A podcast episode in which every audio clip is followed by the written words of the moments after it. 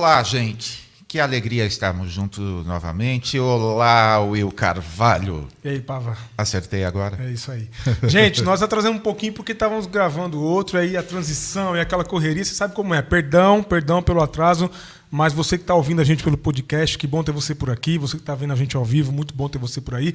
Hoje nós vamos aprender, Pava. Nossa, hoje, hoje é dia de aula aqui. Viu? Eu já estava aqui imaginando como que eu vou tentar ler alguma coisa, mas acho que eu nem vou tentar ler alguns nomes aqui, mas minha querida Ingrid Limeira, muitíssimo obrigado por Imagina. ter aceitado o nosso convite e para vir dar uma aula para gente, tá bom? Imagina.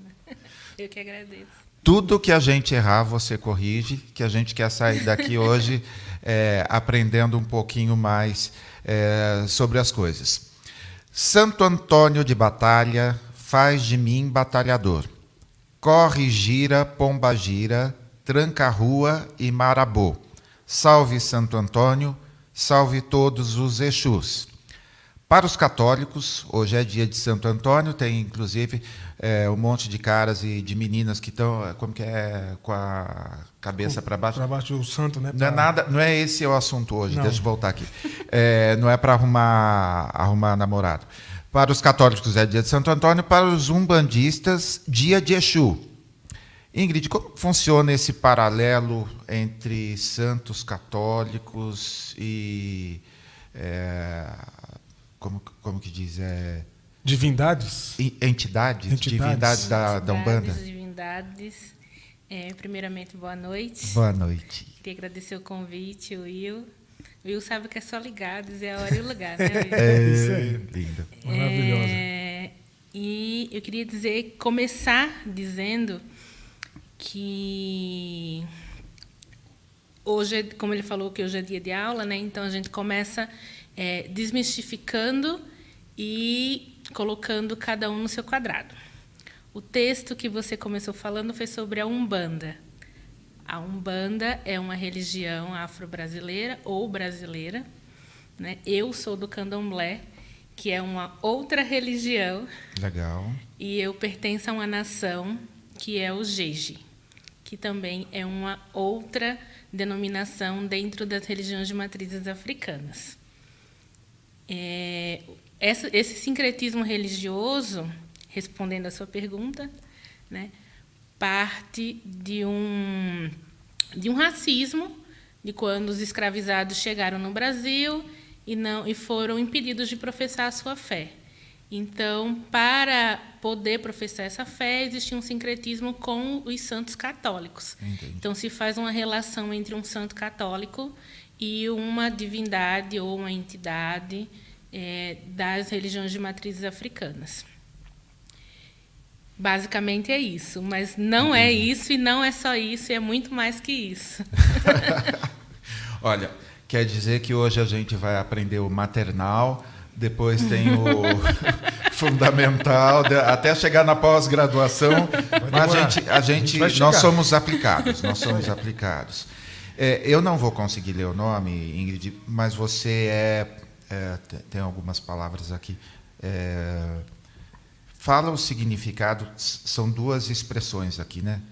É Ekedi, é isso? Eked. Não. Eked. Não, melhor você falar e explicar para a gente. A outra é de Ifã, da, Ifá. Ifá, da Fraternidade Nova Era. O que significa é, essas duas, esses dois cargos, essas duas. Isso. Cargos. É, então eu prefiro começar me apresentando. Isso. Eu sou Ingrid, sou mulher nordestina, neta da Dona Maria. Que lindo. Estou em São Paulo há 14 anos. Nasci numa casa de candomblé, em Maceió, Alagoas. Aqui em São Paulo, eu fui confirmada EQED do Rumpame Badecorojé, que é uma da nação Jeje, e me iniciei no IFA, aonde tenho o nome Falmi. Então, eu sou Ingrid, mas eu também sou Falmi e também sou EQED de Oxum. EQED de Oxum. Isso. Muito legal. Isso significa exatamente o que em termos. É uma é, nova identidade, é isso? Exatamente. É, eu nasci de novo, né? Então, eu nasci Falmi dentro do IFA, e na CIECED, dentro do, da Nação Jeje. É, eu tenho esse título, é um cargo. Esse cargo, para fazer uma comparação, já que fa começamos falando sobre comparação, é como se fosse um ministro. Eu estou ao lado da, do líder religioso, que seria um pai de santo, que no meu caso é o meu doté, que é essa denominação dele, o cargo que ele carrega. Então eu sou a pessoa, estou ao lado dele, ao braço direito dele, dentro do terreiro, dentro do rumpame, que é o nome que a gente tem também. Essas palavras são todas. Essas palavras são FOM, que é denominada do país Benin, o antigo Dahomey, na África. Entendi, porque é, mais para frente eu até volto nesse assunto, mas tem até o Pajubá que são palavras, são basicamente são três nações que foram escravizadas e vieram para o Brasil. Os Nagôs, que é hoje é a Angola, os Dahomenianos, que hoje é o atual Benin, é, tem que ter uma aula de história primeiro para poder falar sobre religião, e os Iorubás, que é na, na cidade de Urubalândia. Então, os, Iorus, os Iorubás são da nação Queto, os dahomenianos ou os benianos são da nação Jeje e os angolanos, que são da nação Angola, que são os Nagôs. É hoje, hein, cara? então nós temos basicamente, é óbvio que é um plural, né? Eu estou falando basicamente porque não se Sim. dá para falar sobre a história do Brasil, já que a gente foi tão vilipendiado enquanto descendência, né? Então eu estou falando basicamente do que se conhece ou do pouco que se conhece. E eu estou dentro da nação Jeje, mas eu tenho os meus amigos que estão dentro da nação Queto e outros que estão dentro da nação da Angola. Uh, uau. Então, esses títulos que eu falei para vocês são dentro da nação Jeje e eu carrego essa função. Né? A EQED, na verdade, já indo além, é, é uma pessoa que não entra em transe, então eu não incorporo, mas estou ali para cuidar de quem se incorpora. Né? Eu, a gente costuma dizer que a Eked, ou o Ogan, que é o masculino, o Ogan é o homem que bate o atabaque, ele também não incorpora. E as mulheres são Ekeds. A Eked ela não incorpora, mas ela cuida de quem incorpora. Então, no momento que o Vodum, que é o, o, o orixá, orixá é na nação Queto, Vodum na nação Jeje e Inquice na nação Angola. Então, no momento que o Vodum está em terra, sou eu que cuido. É a mim que ele conversa, é a mim que ele pede, é a mim que ele fala, porque na nação Jesus todos falam, né? Então ele precisa falar, se auxiliar. Eu que trago ele para a terra em transe, eu que desviro a pessoa e tem toda essa dinâmica. Olha, eu já estou vendo aqui com um pouquinho que eu que eu entendi, eu já estou vendo que está tudo misturado aqui. é Umbanda com candomblé. Então você vai. Sabe aquela prova que você estudou e o professor colocou outras questões? Exatamente. Eu, enfim, aí você vai sintonizando aqui e perdoando a gente pela, pela. Você estudou equação, mas caiu geometria. Exatamente, ainda bem que eu você. Acho que vale a pena, eu acho que vale a pena você explicar, Ingrid, para nós, a diferença da Umbanda para o Candomblé. Acho que é o Beabá. Tá, a Umbanda, ela nasce no Brasil, né? E ela nasce de, uma, de um conceito indígena. É por isso que, geralmente, os terreiros de Umbanda é caboclo, é caboclo pena branca, porque a, a, a primeira transição deles, ou entrar em transição com os indígenas, né? a ancestralidade indígena. E aí ele tem um pouco da ancestralidade indígena, um pouco do catolicismo, por óbvio, né, dessa função, mas ela é basicamente brasileira. Entendi. E é uma, uma religião muito nova, ela tem cento e alguns anos assim. 114. Isso, exatamente. Né? A, a, o candomblé, que ele também é uma religião brasileira, ele já começa no período da escravização. Então, no mínimo, aí 400 anos de Brasil. Mas antes disso, sem ser a palavra candomblé, porque é uma palavra que se mistura no Brasil, ela, o culto tradicional ele já vem da África, do continente, e aí tem mais de 10 mil anos. Né? Entendi. Olha só, é, eu vi que a Umbanda completa 114 anos e no ano que ela foi fundada estava em vigor o Código Penal de 1890 que criminalizava a, a prática dos cultos afros. Uh, ou seja, já tem uma origem é, de exclusão ou como que é participar agora abrindo então, né? Juntando tudo, como que é participar de um ramo é, que desde o início de alguma forma foi é, mal visto ou foi criminalizado ou foi alvo de preconceito desde a essência, desde a essência, porque é, era, era crime em 1890 é, professar esse tipo de fé. Como que é? é? O foi e o é são verbos bem transitórios nesse, nesse discurso. Né? A gente não consegue dizer que ainda não é criminalizado, tendo em vista o que acontece no Rio de Janeiro. Sim. Onde os terreiros são vilipendiados, destruídos pela milícia, e é dois cliques no Google que é um terrorismo religioso, onde eles mesmos se denominam enquanto traficantes de Cristo para adentrar os terreiros e destruir toda a nossa, nossa fé. Então, ele ainda é criminalizado, ele só não está no texto da lei. Professar uma fé é resistência, daquela que você está indo de encontro a tudo que a sociedade né, é, diz que é certo ou o, o, correto a se seguir, a forma a se seguir. E um exemplo disso agora eu vim, quando eu, o Uber parou para me buscar, ele me olhou, respirou fundo, eu entrei no carro e ele veio em silêncio. Foi uma hora e dez minutos em silêncio. Não que isso me importe, porque eu peguei e fiquei no WhatsApp e tal, mas em qualquer outro momento, ninguém ia ficar uma hora e dez minutos em silêncio sem ter o que conversar dentro de um carro, né? Salvo engano, semana passada eu postei algo sobre um motorista de Uber que recusou é, corrida com alguém que. Ah, sempre. Isso é muito corriqueiro.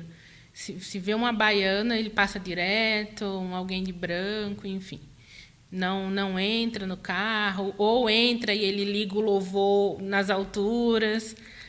Isso é muito comum. Ah, que vergonha. Imagina alguém com esse sorriso, com essa elegância toda e com essa ascendência nordestina, ainda que o sorriso está sempre no rosto. Que vergonha, que vergonha. Que vergonha. Ah, eu li que a expressão umbanda, uma das, talvez uma das traduções dela, eu não sabia disso, achei muito lindo, é ao lado de Deus ou então com Deus ao lado. E ah, candomblé, o significado é parecido, é diferente, como que é? Também, mas assim, eu acho importante os nomes, já que a gente começou falando sobre nomes e títulos, porque não me apetece a ideia de dizer nós somos iguais, temos um Deus único. Porque quando se diz um Deus único, é a palavra de Deus que é usada. E Deus é uma palavra cristã, né? uma palavra Entendi. hebraica. Ninguém fala somos todos iguais, é o único xalá para todo mundo. Sim. Ou é o único lissá, ou é o único lemba para todo mundo. É, é, é, importante denominar, né? usar as palavras e nomear, nomear as, as entidades. Porque sempre que se, que se quer igualar, é dizer que Deus, que o Cristo e aquilo mais. A Umbanda traz isso muito, né? É, ela cultua ainda orixás, mas com imagens brancas, por exemplo. E eu não estou aqui para dizer que é errado, né? Não é a minha religião, então eu não vou discutir sobre isso. Mas a mim não apetece. O candomblé é uma religião negra, né? de, de, de voduns, inquices e orixás pretos. Então, a minha Oxum é preta. Ela não é loira do olho azul. E se você quiser cultuar, ok. Isso é com você. Gemanjá? Também, né? Aquela da, praia, aquela da Praia de Santos ali, branca, uhum. do cabelo liso, né? na chapinha. É... E não, não é essa a minha identidade. Mas não estou para criticar uhum, quem o uhum, faz. É... Então é importante dizer sobre essas diferenças. Né? Acho que o mais importante quando você fala, ah, qual é a diferença? É, é, é, o mais importante é entender isso. Não que na hora que a polícia chegar para vilipendiar, ela vai perguntar se você é da Umbanda, do Candomblé, se você cultua um orixá preto ou branco. Ela vai te descer o cacete do mesmo jeito. Mas, é, para nós, enquanto povos, enquanto tradição, enquanto identidade, né, não mais só falar do candomblé, porque a gente nem se identifica mais enquanto é, candomblé ou terreiro, a gente se identifica enquanto povos tradicionais. A gente reivindica essa identidade, assim como os povos indígenas, porque somos povos tradicionais. Independente de eu ter nascido no Brasil, eu tenho uma ancestralidade africana e reivindico essa ancestralidade dentro da minha religião. Então, eu sou uma mulher de terreiro dentro de uma comunidade de povo tradicional. Ingrid, a, gente falou um pouquinho de, de preconceito e dentre as várias vertentes do cristianismo, a menção a algumas palavras já assim, especialmente segmento pentecostal, assim, eh, já deixa todo mundo. Ela está rindo porque, olha só, quando fala Exu, tranca a rua, é, já tem gente que estaria subindo é, e gritando, enfim, fazendo uma série de coisas. Explica para gente, como eu citei hoje lá no, acho que é um poema, o, que eu, hoje eu, alguém postou hoje, foi foi trending topics inclusive hoje, tá, uhum. gente? É durante um bom tempo todo mundo falando de salve os Exus. Explica para gente especificamente Exu e Tranca-Rua, que talvez sejam dois dos mais, se é que é possível fazer um ranking de quais são mais. também. Pombagira também, também é. é. Na verdade, assim, a ignorância é maior do que a gente imagina. Mas define, se explica um pouquinho só para. Tá. A gente entende essas, é, essas entidades ou divindades enquanto ancestral. Ancestral. Então, são os nossos ancestrais. Pombogira, é Pombogira, não é Pombagira. Pombogira e Exu Catiço são diferentes de Exu Orixá. São existem dois tipos de Exu, vamos dizer assim. Eu estou tentando ser sim, mais claro sim, por favor. Claro, tá? claro. É, então, o Exu Catiço, que é Tranca-Rua, Exu Caveira e etc., são ancestrais, são pessoas que viveram aqui, que não geralmente ou não cumpriram toda a sua jornada, estão em evolução espiritual e ainda estão muito próximo do ser humano. Então, eles estão aqui trabalhando a espiritualidade deles e nos ajudando na nossa evolução. Não é nada para fazer mal ou deixar de fazer mal. É óbvio que o ser humano tem o direito ao livre-arbítrio. Você faz bem ou mal do jeito que você quiser, a sua consciência permitir. Mas não é essa a função. E óbvio também que para vender livro, jornal e aparecer na TV, eles dizem o que querem, né? Não, mas antes de você continuar, já deixo fazer uma pergunta. Então quer dizer que aquela mulher é, safada que saiu com não sei quem e que traiu o marido com não sei o quê. É, a culpa não foi da pombagira, então. Talvez seja do signo, né? Porque é, não é assim que. É assim não, mesmo, porque a pomba gira. É, precisamos expulsar o espírito da pomba gira, porque a mulher da. A, na verdade, isso daí é tudo preconceito contra a própria mulher. Sim. Porque. E agora você ainda me fala que não é a pomba gira, é o pombo gira. Então, ó, não, é feminina, é uma identidade feminina, mas a, a palavra, a palavra é pombogira. É pombogira. Um não é uma pomba, não tem uma pomba aqui girando, não. Pombo gira. É. Então, olha, é safadeza mesmo, não é entidade nenhuma, tá? E aí, dentro do. Eu falei pra, da divisão, né? Entre os, o reconhecimento de Exu, existe Exu Orixá, que é o primeiro orixá dentro de, da. Nós temos em vários, mas Geralmente, o culto são feitos com 16. E aí, 16 tem uma explicação entre Odus, mas acho que é muito extenso, talvez não dê tempo. Ou não, não vai Fase dar tempo. 2. É, mas temos 16 Voduns, ou 16 Orixás, ou 16 Inquices. Numa linha do tempo, cada um responsável por um elemento da natureza.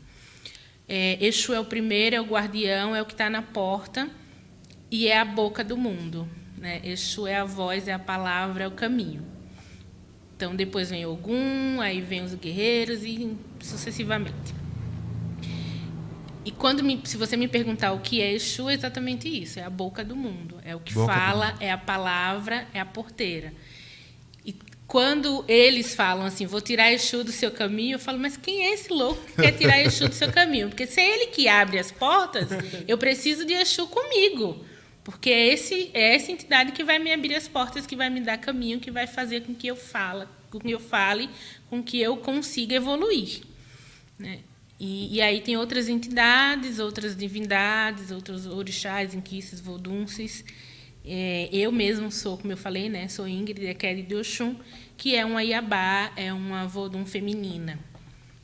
De onde saíram tantos equívocos para tem nome assim, não porque do racismo, racismo, né? racismo. Ah, que assim eu estou aqui percorrendo tudo que eu já ouvi na minha vida é assim é tudo absolutamente nonsense nonsense ouvindo ouvindo isso que coisa e a história do tranca-rua tranca-rua é um eixo catiço é uma entidade pouco menos, mais próxima, não vou dizer um pouco menos, mas mais próxima do ser humano. Então, ele ainda está em, em transe nesse sentido de evolução espiritual e está aqui para nos ajudar. Não sei, é, como você é um pouquinho só mais novo que eu, não sei, mas tinha uma história de é, para torcer com a molecada lá, não sei o quê. Não, vamos fazer catiça. Tem a ver alguma coisa? Catiça não é, não é estranho para mim, não. Eu já ouvi falar. Ouviu né? isso? não. Eu achei que fosse, sei lá, gíria antiga. Não. Tem a ver essa catiça com o catiço, alguma coisa? Não sei. Não. Minha amiga, deixa eu te perguntar uma coisa. É, a gente sabe, a gente vai falar aqui, faz questão de falar porque a gente entende que Exu não é demônio, Exu não é o diabo.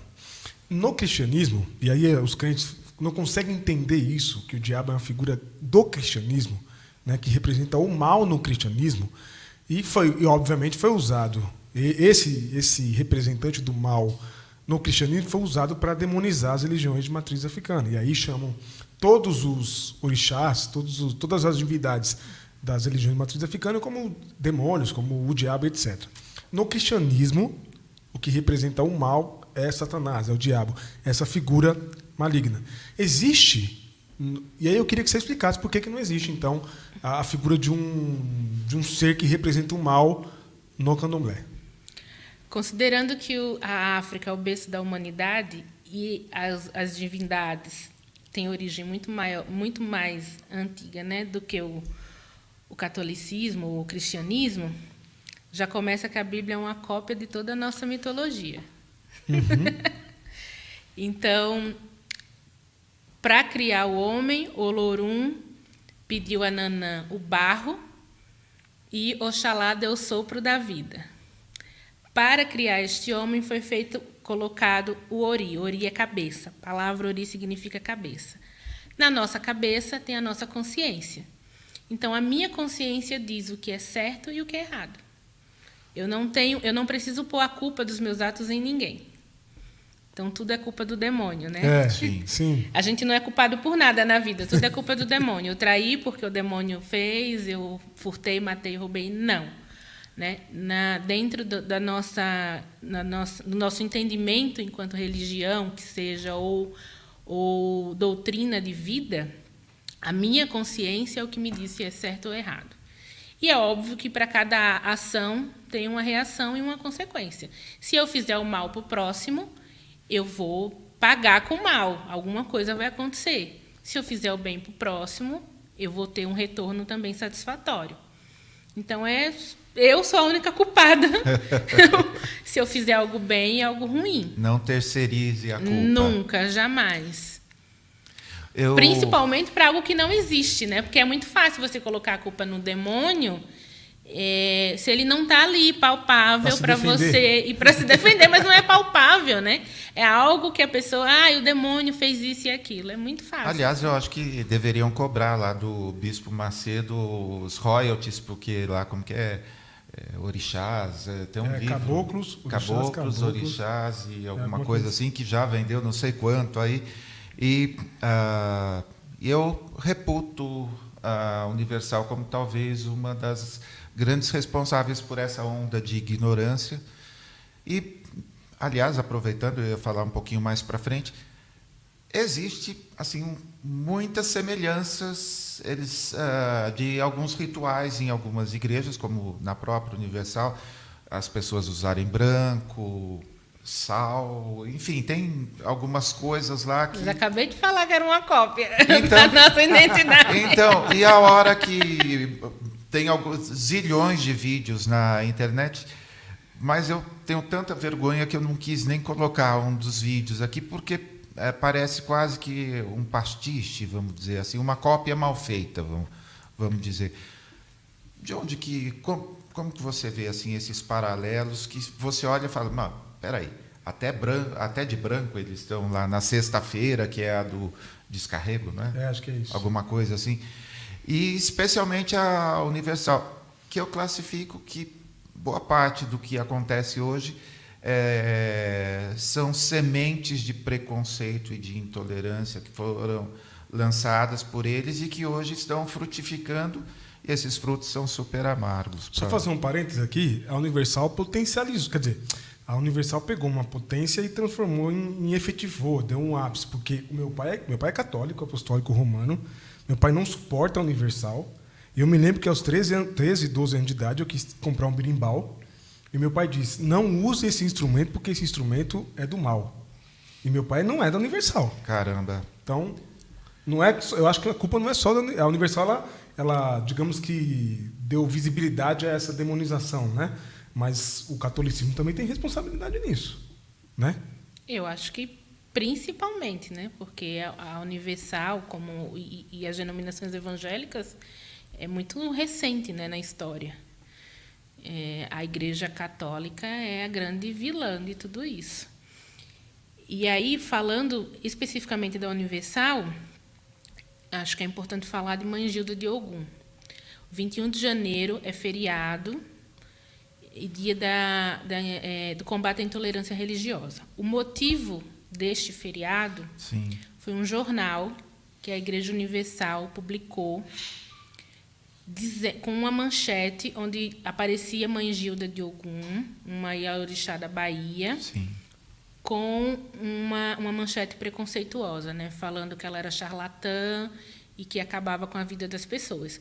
Mãe Gilda lê esse jornal, infarta e morre. E, e então a igreja começou a ser processada, esse processo durou décadas é, a família ganhou o processo já no STF, mas o dinheiro para a família nunca chegou. A indenização não que isso vá, seja importante hum, para a família, óbvio, né? mas seria importante para a igreja ter noção do que o que interessa para eles é o dinheiro. Sim. Então, perder dinheiro seria importante. Mas eles ainda não conseguiram executar essa, essa sentença. Então, quando a gente fala sobre racismo, é nesse nível, né? Uma criança de 10 anos ser apedrejada, como aconteceu no Rio de Janeiro, Sim. de terreiros sendo vilipendiados, de alguém com arma dizendo quebre os seus fios, vai embora, né? É nesse nível que não dá para falar, não dá para usar a palavra intolerância. Né? Intolerância é muito pequeno dentro de, to de tudo isso que acontece e usamos o racismo porque é uma religião de pessoas pretas. É, a nossa indumentária, você falou, ah, você veio paramentada, tal, mas tem muitas religiões que usam roupas diferentes, né? É, tem muitas religiões que raspam a cabeça. Você chega no, no, no, trem, no metrô, no aeroporto, vai ter um budista com uma roupa diferente, Sim. com a cabeça raspada, falando, e ninguém está ali apedrejando ele. Né? Então. Hare Krishna na Paulista, enfim. Exatamente. É, o Kipá. Kipá, né? Higienópolis, os judeus, enfim. Mas somos nós que somos o alvo. E nós somos o alvo, talvez, talvez não, acho que nessa nem é essa palavra, é uma certeza de, da evolução. Porque ter alguém ali dentro da rédea que você vai dizer o diabo é ruim e essa pessoa vai acreditar e vai te dar um carro, né? E vai gastar dois, dois três mil reais na fogueira santa, é mais fácil do que ter alguém que diga a você que não existe o diabo e que a sua consciência e as suas decisões é que vão fazer se você ter uma vida próspera ou não. Ela fez uma menção sobre o jornal da Universal, isso que assim, ampli, amplificando um pouquinho, é o maior jornal do, do Brasil. O Folha Universal? Folha Universal é disparado, assim, é, sei lá, não sei se quatro ou cinco vezes, se não for mais, a Folha de São Paulo. Mas que é que tem a maior tiragem. Não então, tem a ver com aquela distribuição que eles fazem também? Isso sim, ajuda? sim. Porque eles, eles distribuem como se fosse folheto. Sim, mas maior jornal uma rede de TV. É, então, assim, é, é, se não fossem esses processos, é, eles estariam ainda é, com esse tipo de agressão nas manchetes, no, nos programas, enfim. Hoje eles maneiram um pouco via justiça e ainda assim lamento profundamente deles não terem sido responsabilizados financeiramente, que é uma das únicas formas, talvez, deles sentirem. Em 2017, o cantor e compositor evangélico Kleber Lucas se apresentou em um terreiro de candomblé em Duque de Caxias. Ele participou da entrega de 11 mil reais para a reconstrução do local que havia sido incendiado. Na cerimônia, ele tocou Maria Maria, junto com os ogãs, que são os caras que é, tocam os atabaques, e eles não incorporam. Acertei? Estamos aprendendo, já aprendemos alguma coisa. Isso aí. É, ele foi cancelado, não tinha essa palavra na época ainda, pelos crentes e até hoje muita gente olha feio para ele. Olha ele. só, ele, ele aqui. Aliás, Kleber, se estiver assistindo, já sabe que o convite está feito. Estamos aguardando você aqui e vamos tocar Maria Maria junto depois lá. E a gente arruma uns ogãs para percussão também. Uh, você conhece algum outro exemplo uh, em que evangélicos e uh, pessoas da religião afro, tá certo falar assim, se juntaram para fazer algo positivo? Como, por exemplo, aqui na O Rio de Janeiro tem essa. Tem. Tem muitas, assim, igrejas não pentecostais, óbvio, que, que fazem essa, essa tratativa de tentar reconstruir ou de tentar defender algumas religiões. Né? Mas é, tem uma dificuldade lá que são as questões das facções. Então, há determinadas comunidades que é permitido se ter é, terreiros e tudo mais, e há comunidades que não, né? que é onde a milícia já dominou com, com um complexo maior e a milícia proíbe que se tenha terreiros. Ou seja, se não é o tráfico, é a milícia. É, é mais fácil você. O traf, os traficantes de Cristo geralmente são milicianos, né? Ah, entendi. Em os regra... traficantes de Cristo. É, porque... Olha o que a gente. Não, a vergonha é tão grande que eu vou lembrar. Tem várias, vários fuzis com inscrições bíblicas, com salmos uhum. X, Y, enfim.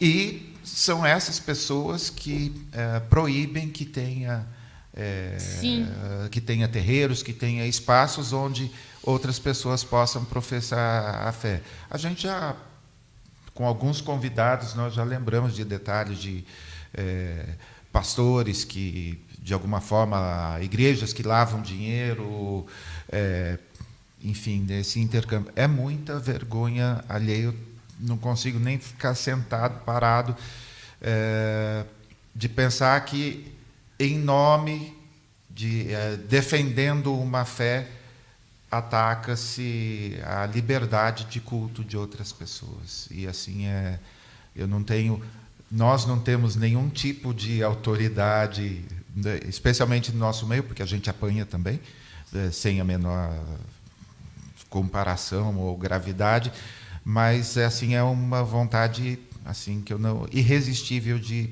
pedir perdão assim durante até o final do papo. É, a gente não fez, mas tem muita vergonha de quem faz. Imagina. Continua falando, desculpa, te interrompi. Continua falando sobre o, o tráfico e as milícias. Está falando sobre. Não, basicamente é uma denúncia, né? Acho que é importante a gente, diante do que está acontecendo agora aqui, dentro dessa visibilidade, a gente está no YouTube, enfim, para o mundo inteiro, é fazer essa denúncia de que o Rio de Janeiro está em guerra. Existe uma guerra santa, né? Voltamos a a guerra santa, a guerra religiosa. A gente fala muito da Palestina, mas não está muito distante do que acontece no Rio de Janeiro. É uma guerra com, com minorias pretas. E é triste porque, geralmente, quem está também atacando são pessoas pretas. Né? As comunidades são territórios, são quilombos, não deixou de ser. E esses quilombos, as pessoas são influenciadas por, uma, por, por um líder é, maníaco, não tem outra palavra para usar, que, que faz com que você não reconheça o seu próprio povo. Acho que é o mais triste de tudo isso. Nossa, é, me deu. dá um, dá um nó na garganta. Ingrid, a antropóloga Terezinha Bernardo disse que o candomblé liberta as pessoas para a vida. Com certeza. Para o também antropólogo, pai Rodney, ou Rodney, não Rodney, sei. Rodney. Rodney de Oxóssi, De Oxóssi. Liberta também para a sexualidade.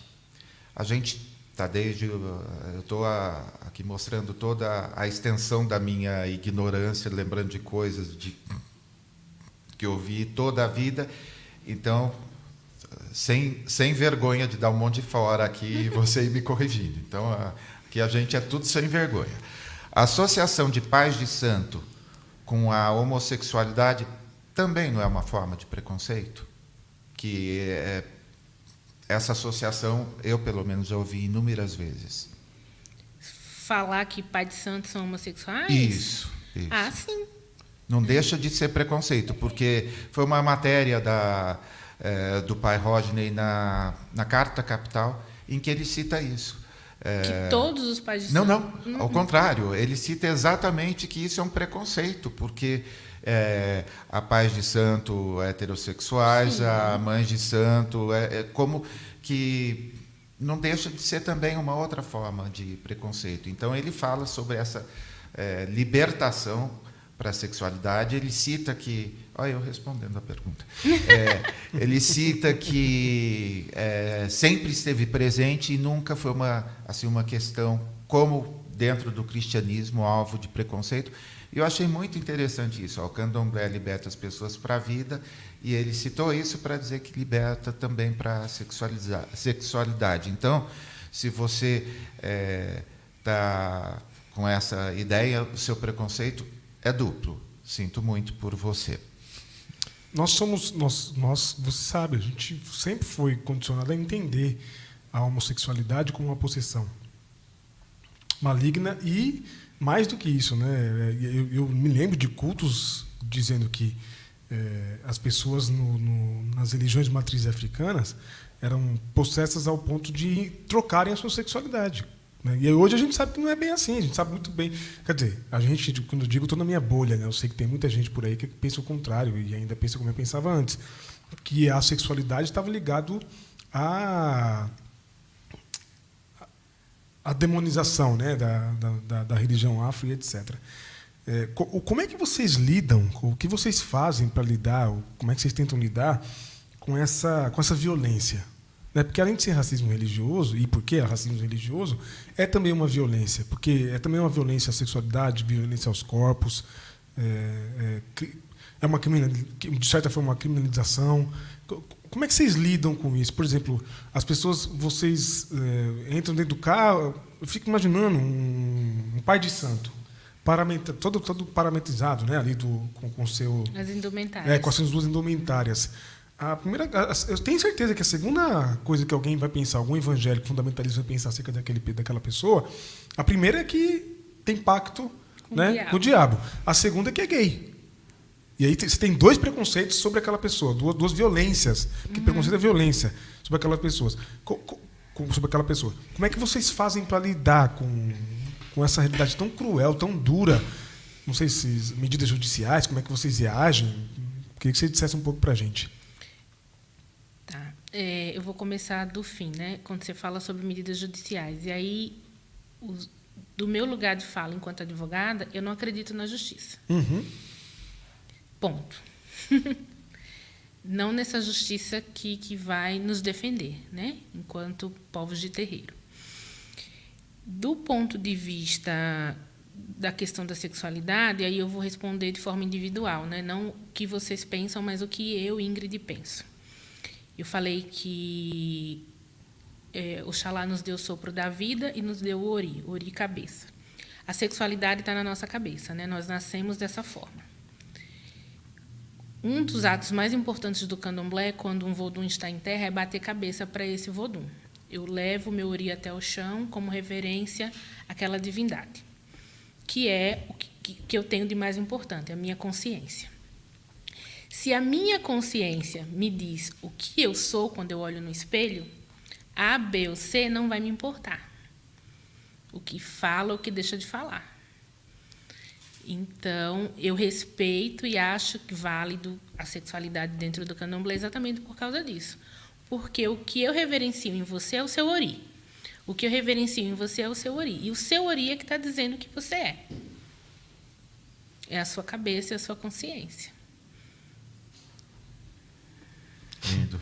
É profundo, né? Lindo. É bonito, profundo. Lindo, lindo. Temos participação, temos perguntas. É, tem aqui, eu tenho, mandar um abraço para. Tem, tem mais gente aqui assistindo, mas tem outros interagindo. O Roberto sempre aí, a Wilson, Tainá também está por aí. E o, o Roberto até comenta, quando eu era criança, a gente costumava falar, vou jogar uma catiça em você, como se fosse uma maldição. Eu Isso. sempre liguei isso a macumba, por desconhecimento meu. E aí eu vou aproveitar, fala do. A Tainá fala um pouco dos jornais da, da Universal, né?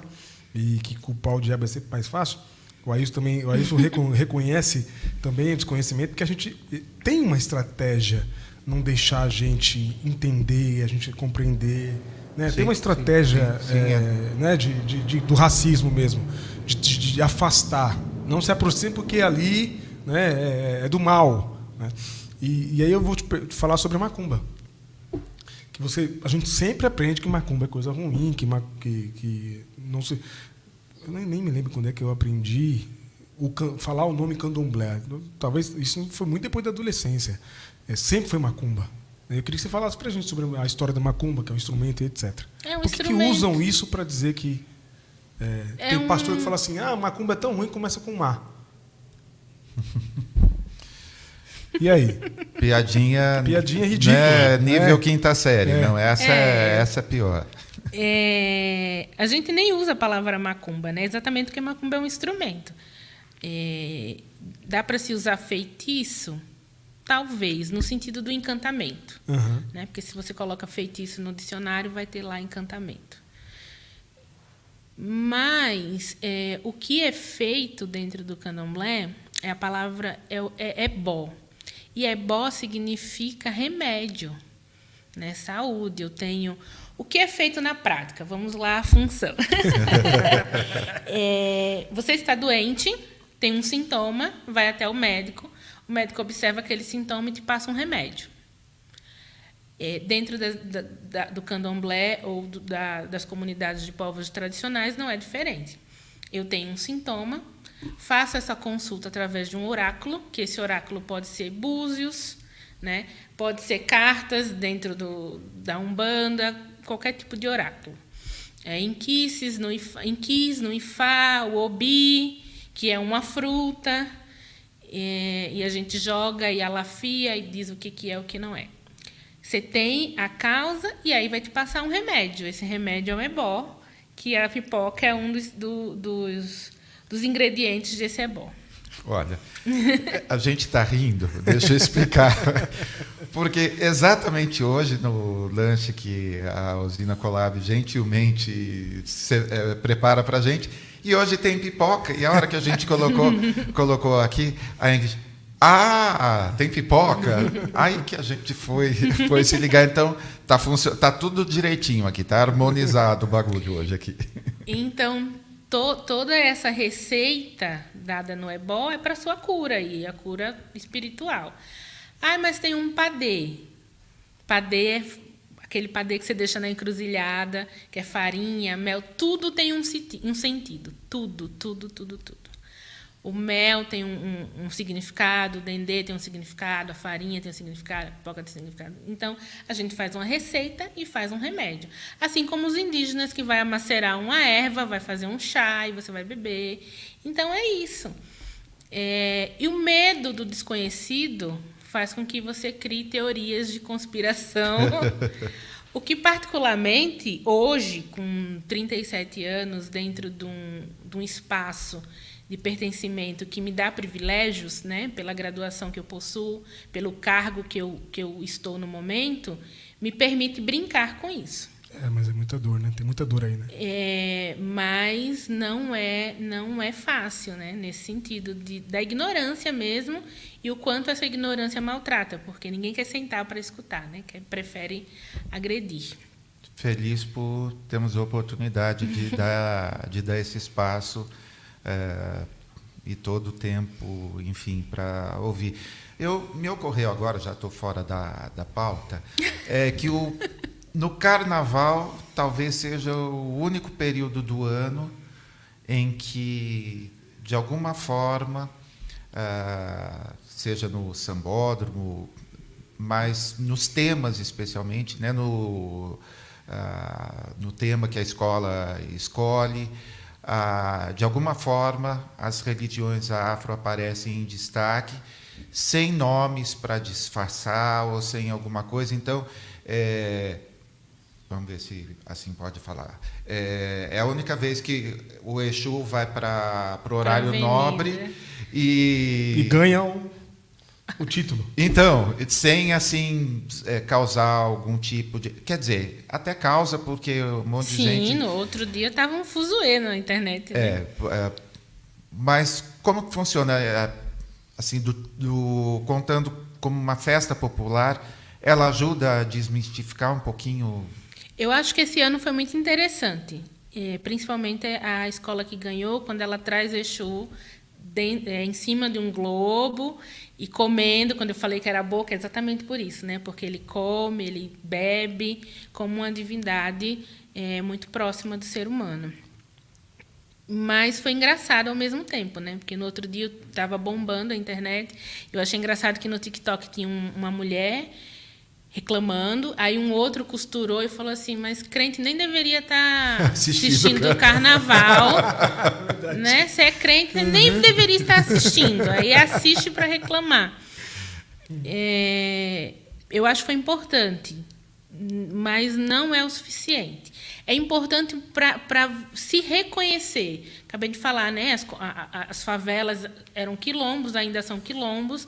Então, esse, esse espaço de pertencimento de reivindicação do pertencimento, considerando tudo que está acontecendo no Rio de Janeiro. Então, é para dizer: olha, eu estou aqui, este ainda é o meu lugar, é, e não vamos parar. Eu acho que foi importante no sentido dessa denúncia. Mas precisa ser muito mais do que quatro dias de carnaval dentro de uma festa onde todo mundo está tomando cerveja e o que vier é oba-oba. Ingrid, é, você já sabe disso. Crente adora brigar. Muito. Arruma treta assim. Ah, é, mas eu também. Entre eles mesmo. Entre, entre eles não, entre nós. Então, toda hora tem discussão da, da, do ramo teológico tal contra mas, o... Deixa eu falar uma coisa para você, desculpa te interromper, não. mas eu tenho notícias de que no candomblé também tem umas, umas brigas ali né, umas dentro, é, umas de, de, de, de, Como é que eu posso dizer isso? Quem me explicou isso foi um, um um amigo nosso, Gideon, que é muito próximo, muito próximo de uma mãe de santo, que faz parte da comissão de combate ao, à intolerância religiosa de São Paulo. Mãe Carmen, que é da Eu acho que é isso, isso. E ela, e ela também se queixa aqui. De vez em quando tem umas, umas, umas discussões mais acaloradas entre vocês. Eu vejo também publicações do pai Sidney lá dizendo né, que tal. É, e aí eu, eu vou explicar para você diante do que eu já falei sobre nações, né? Uhum. É, a palavra jeje, por exemplo, da nação que eu pertenço, significa inimigo. É, os darromenianos guerreavam com os iorubás. E toda essa polêmica de dizer que escravizavam outros escravos vem disso, né? Porque eles guerreavam e existia o sistema escravagista, mas enquanto dominador de quem ganhava Sim. a guerra, como era na Grécia e tudo mais, Sim. não desse do tráfico negreiro que a gente conhece no Brasil. Então, as nações, é, há essa discussão ainda do que é certo e o que é errado, do que é tradicional e o que deixa de ser é uma coisa dentro da nossa casa, entre as nações, outra coisa quando a polícia chega e Aí, todo mundo virou né, macumbeiro e, é. e, e, enfim. Mas há sim, há essas discussões é, para os que acreditam ou não, né? A, a, minha casa, por exemplo, eu tenho uma casa matriz que é o Seja Rundê, que é em Salvador, é um terreiro fundado em 1765 que é a casa da qual meu pai de santo hoje é uma casa ramificada, né? Ele é filho de lá, veio para cá, enfim. É, nós somos tradicionalistas, então Nossa casa funciona do mesmo jeito que a nossa matriz. Tem casas que tem matriz, mas que o filho não sai igual o pai. Então Entendi. faz algo faz diferente. E não há problema nenhum nisso, né? E alguns discutem essa situação. As brigas geralmente são por causa disso. Por que você faz desse jeito e não é para fazer desse jeito, já que a matriz é aquele outro e os acalorados são sempre assim? E a sexualidade também ainda é uma discussão, porque há, há terreiros e há territórios que discutem não a homossexualidade, mas a transexualidade dentro do, do, da, das religiões de matriz africanas. Porque tem uma questão de corpo, né? De transformação do corpo. E para determinados rituais, há, há nações e há casas que precisam de corpos que se identificam quanto cis.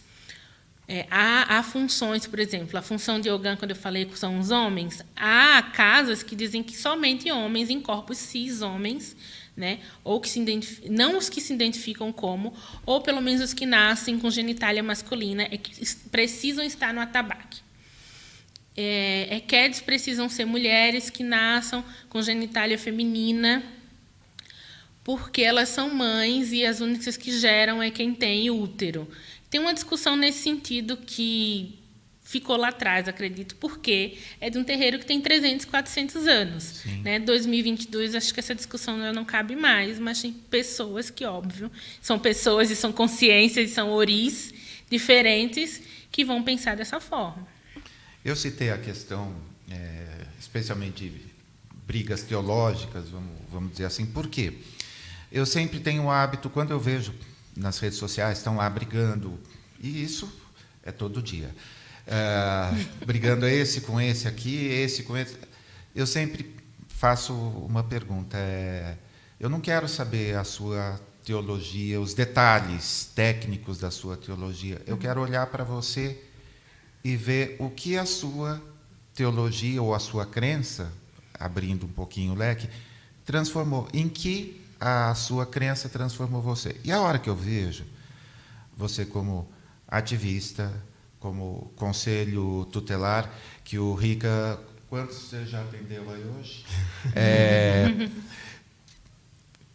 a sua fé, a sua crença transformando você em alguém que trabalha para promover mudanças, assim, isso é, é, você não precisa nem falar mais nada assim sobre a, o que você pensa, sobre o que você acredita, porque isso já transformou você numa pessoa que está fazendo do nosso mundo um lugar melhor todos os dias. Então, é, a gente está com esse espaço super aberto e tendo o privilégio de te ouvir, mas também olhando para uma pessoa que me fala um pouquinho da Ingrid ativista que fez um livro, deixa eu ver aqui o nome do livro.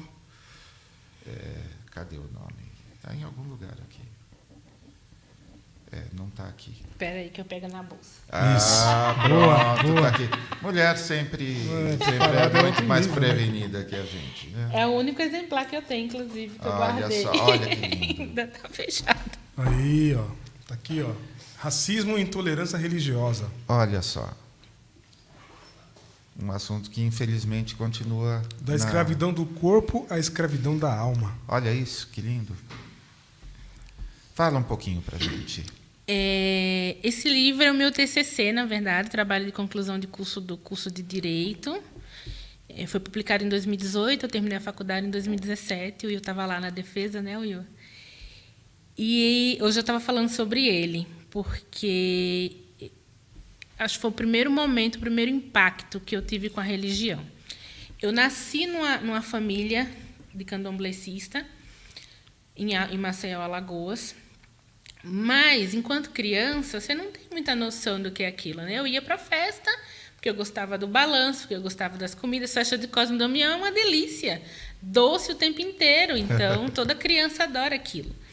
Eu não tinha consciência do que era a religião do que era o candomblé. Cresci dessa forma. Vim para São Paulo estudar, trabalhar.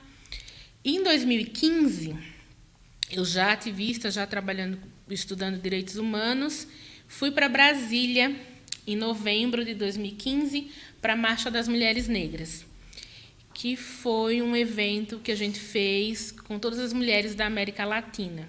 Né? Uma marcha, na época, no, no, no boom, né? que o Cunha estava lá querendo tirar a Dilma e aquela confusão toda. Neste momento, a gente chega em Brasília para marchar do estádio, do estádio até a Praça dos Três Poderes com a intenção de ir conversar com a, com a presidenta até então.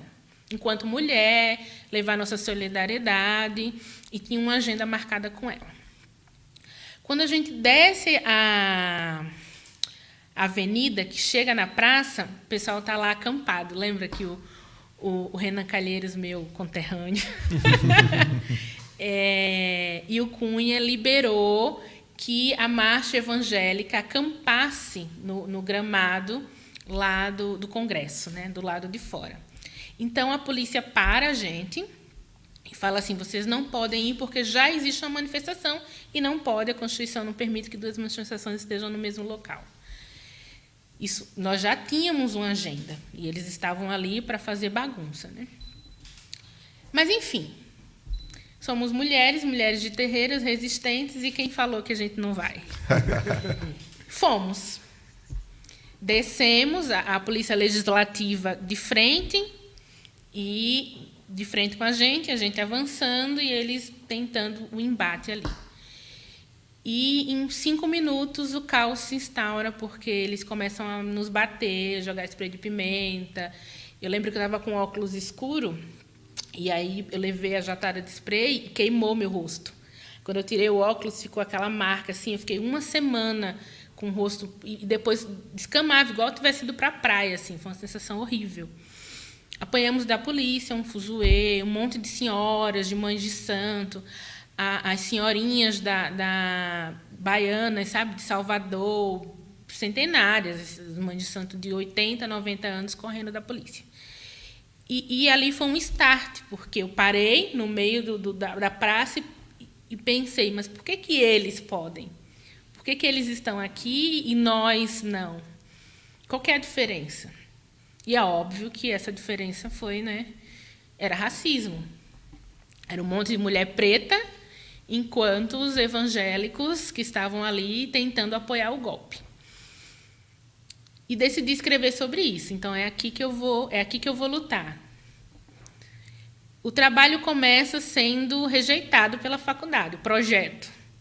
Rejeitado. Por que será? É. Ai, mas não é um trabalho de direito, é um trabalho de ciências sociais. Foi a primeira desculpa que eu recebi. Que não podia ser entregue porque era um trabalho da, da área de ciências sociais, não da área de direito. Falei, mas Está na Constituição né, o direito ao culto, está no direito penal. E eu tinha catalogado o trabalho enquanto direitos humanos. Aí eu falei, vamos brigar por isso. Eu tinha que entregar o projeto no oitavo semestre e defender no nono. Eu só consegui defender no final do décimo semestre. Porque eu passei um semestre inteiro brigando. E brigando literalmente, porque eu mandei e-mail para o MEC, eu mandei e-mail para a Comissão de Educação da OAB, eu fazia escândalos na, na, na, na coordenação.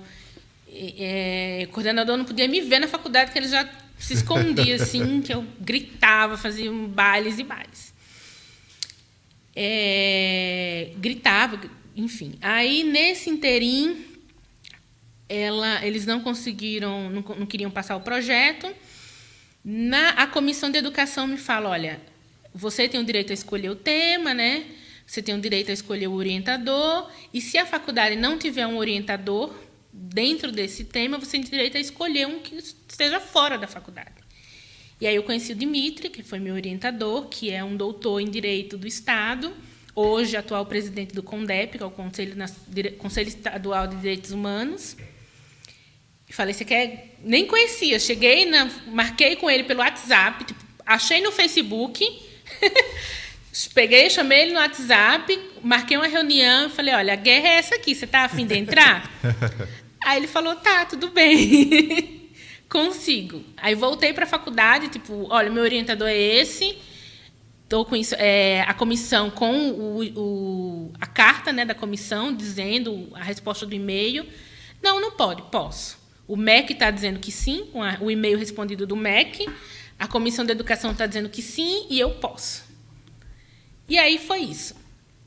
O projeto foi aceito, ela não me deu 10, a faculdade me deu 97, não me deu 100 no projeto. Eu falei, o TCC eu vou tirar 10. E comecei. E toda vez que eu entregar, porque ele era orientador, mas tinha a banca, né, de correção. Aí a banca dizia isso, dizia aquilo. Foi um estresse, um estresse que, que foi um sofrimento surreal. Acho que eu nunca sofri tanto na minha vida. De chorar, assim. Eu fiz o meu TCC quatro vezes. Do começo ao fim. Eu refiz quatro vezes. É, e no dia da banca, eu falei, eu vou tirar 10 nisso aí. E fui lá e defendi. Aí consegui, tirei 10.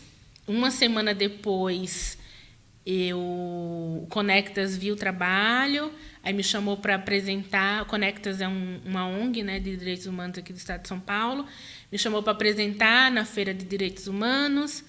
Desta apresentação, o, a editora viu também, aí me pediu o, o trabalho, eu fui, editor e virou livro.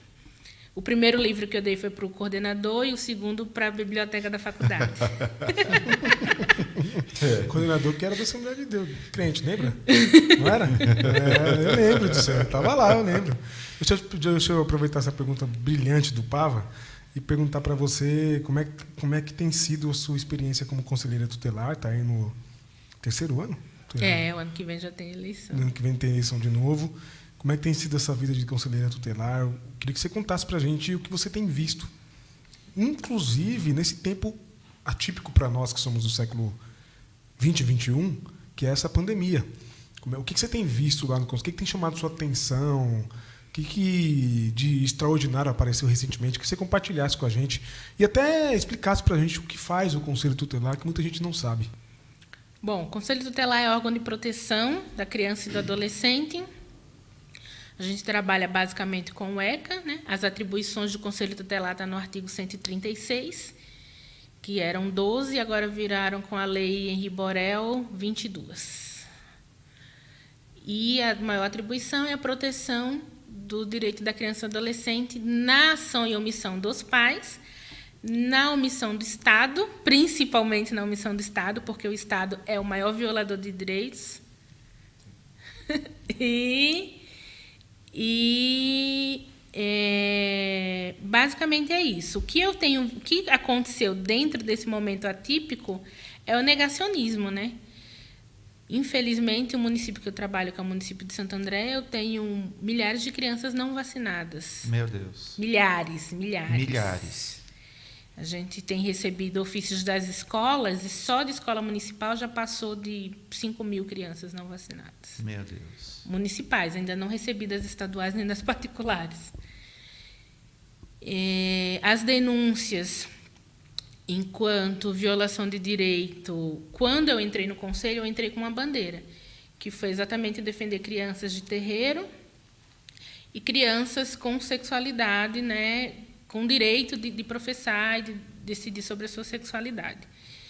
Isso acontece numa menor escala, talvez por causa da pandemia, mas tem acontecido. Eu acho importante dizer que, deste lugar que eu pertenço, ter uma representatividade dentro do conselho é, é, muito bom, porque eu recebo denúncias de terreiro e eu chego lá e bato na porta e, a mãe de santo já vem desesperada porque o conselho tutelar. Então, quando ela vê uma conselheira com fios de conta no pescoço, ela vai entender, bom, ela vai entender o que está acontecendo.